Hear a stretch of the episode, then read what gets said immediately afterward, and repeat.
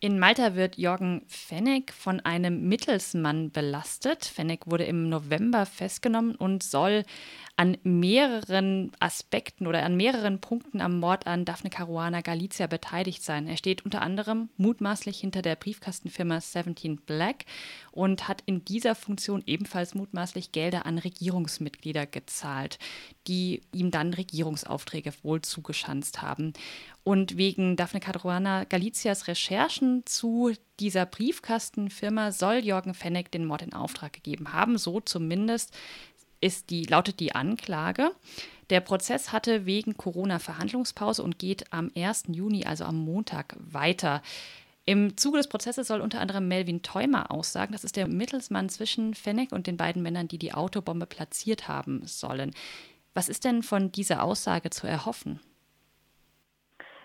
Von der Aussage von äh, Thoma ist zu erhoffen, dass sie weitere Details klar macht, wie genau äh, Fennec den Mord in Auftrag gegeben hat, wie er ähm, über ihn auch mit den Hintermännern verhandelt hat und natürlich auch besonders, wie Fennec mit ehemaligen Mitgliedern der maltesischen Regierung verbandelt ist.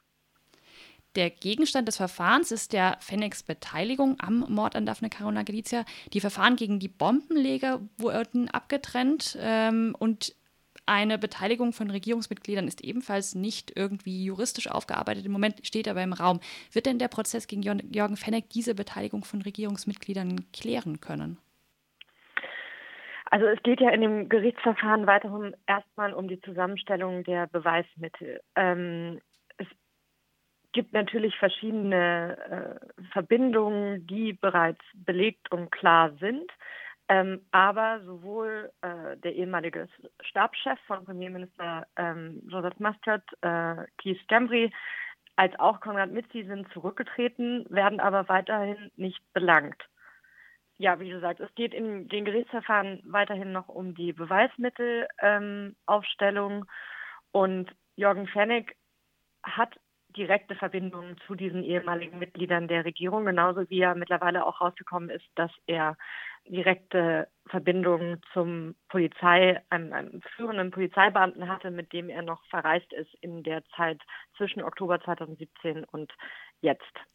Lässt sich denn erwarten, dass da weitere, naja, sagen wir erstmal Ermittlungen gegen beispielsweise Keith Chambry hinzukommen?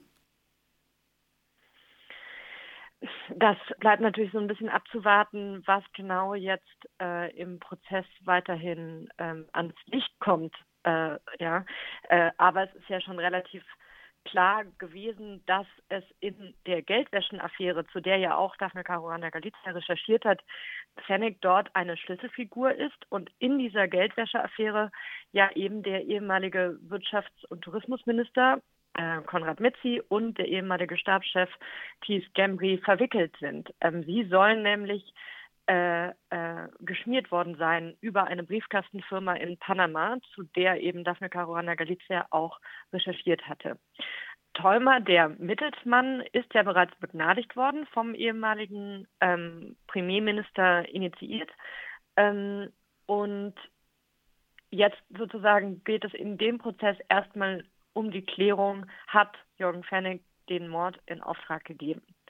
Ähm, es gibt mittlerweile ja auch noch so ein paar andere Details, die ans Licht gekommen sind, äh, wie zum Beispiel, ähm, dass jetzt gerade erst kürzlich seltsamerweise ein Anwalt im Prozessteam der Generalstaatsanwaltschaft in das Verteidigungsteam von Fennec gewechselt ist. Ähm, und es gibt ja neben dem jetzigen Gerichtsverfahren gegen Jürgen Fennig auch noch eine sogenannte Public Inquiry, eine öffentliche Untersuchung, in der ähm, geklärt werden muss, welche Verantwortung der Staat hatte in dem Fall und ob Daphne Caruana Galizias Tod hätte verhindert werden können. Bleiben wir vielleicht doch mal bei dem, bei der Wahrnehmung des Prozesses insgesamt in Malta. Die Tatsache, dass der Prozess jetzt fortgesetzt wird gegen Fennec, auch ähm, wie wird das denn im Moment diskutiert? Gerät das Thema unter Corona so ein bisschen in den Hintergrund oder ist die Aufmerksamkeit dafür nach wie vor da? Ähm, ich denke, die, wie, die, Aufmerksamkeit ist nach wie vor da. Es gibt ja zum Glück immer noch auch wenige unabhängige und kritische Medien ähm, in Malta, die darüber berichten. Es gibt zum Glück immer noch die internationale Aufmerksamkeit, ähm, die in diesem Fall eben besonders groß war, nachdem ja wirklich Malta in eine politische Krise gestürzt ist im Winter 2019, in, äh, die dann darin mündete, dass äh, Muster zurückgetreten ist. Und ähm, zum Glück gab es eben auch immer internationalen Druck einerseits auch von Seiten der EU, aber auch durch Aufmerksamkeit von internationalen Medien.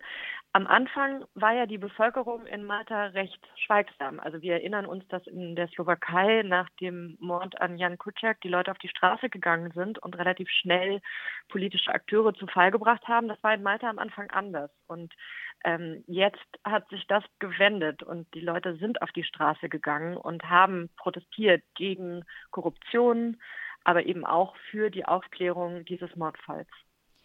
Sie haben die Situation der Medien in Malta gerade kurz angesprochen. Ähm, die ist ja oder war lange davon geprägt, äh, dass die Medien von einer der beiden großen Parteien in der Regel abhängig war und dass es ganz wenige unabhängige Medien gibt. Ähm, hat sich an dieser Situation ganz konkret was verändert in der Zwischenzeit?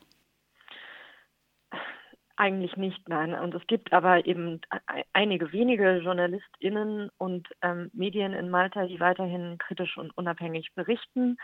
Ähm, gleichzeitig stehen die natürlich auch unter einem enormen Druck und deswegen ist, glaube ich, auch diese Aufklärung jetzt so wichtig. Einmal für die Gerechtigkeit für die Familie, ähm, aber natürlich auch, um ein Zeichen zu setzen, dass sowas nicht nochmal wiederkommen kann, nur weil JournalistInnen über Geldwäsche, Korruption etc. berichten in einem EU-Mitgliedsland. Und man muss natürlich sagen, dass unter dem neuen Premierminister Abela es zwar Hoffnungen gibt und gab, dass sich die Situation ändert, aber er ja auch zur gleichen Partei gehört und damit sozusagen Teil dieses korrupten und auch kaputten Systems in Malta zu sein scheint. Wir drehen uns ja bei der Berichterstattung über den Mordfall an Daphne Caruana Galizia immer auch um die Frage, wie kann es sein, dass ein EU-Mitgliedstaat ähm, dermaßen stark in unter anderem Geldwäsche, in Korruption verstrickt ist und wie kann es sein, dass die Aufarbeitung so, so schleppend läuft. Es gab vor kurzem ähm, ein, den, den Wunsch nach einer Zusammenarbeit mit den europäischen Polizeibehörden, wenn ich das richtig weiß. Richtig. Ähm, wir haben uns unter anderem dafür eingesetzt, mit anderen Organisationen ähm, dass es eine weitere Unterstützung durch Europol gibt, durch ein sogenanntes Joint Investigation Team, das dazu beitragen kann, ähm, das Ergebnis ähm, in dem äh, Fall äh, schneller herbeizuführen. Ähm, das gab es zum Beispiel auch in der Slowakei bei dem Gerichtsverfahren ähm, im Fall von Jan Kuciak. Und wir glauben eben, dass Europol dazu beitragen kann, auch das Gerichtsverfahren zu erleichtern. Ähm, wir denken auch, dass gemeinsame Ermittlungen mit Europol ein wichtiges Zeichen dafür wäre, dass ähm, die maltesischen Behörden den Schutz von Journalistinnen ernst nehmen und wirklich verbessern wollen. Allerdings wissen wir jetzt, dass die maltesischen Behörden dieses Joint Investigation Team ablehnen bislang und sagen, sie würden ja bereits eng mit Europol zusammenarbeiten. Ähm, daneben glauben wir eben wirklich auch gerade, Sie sprachen es an, Mitgliedstaat der EU, ähm, wir müssen weiteren politischen Druck der europäischen Institutionen haben. Und es ist wirklich gut, dass die Bevölkerung selbst jetzt auf die Straße gegangen ist und damit auch öffentlichen Druck erzeugt hat. Und jetzt in dem Gerichtsverfahren ähm, wünschen wir uns natürlich vor allem eine unabhängige Gerichtsbarkeit.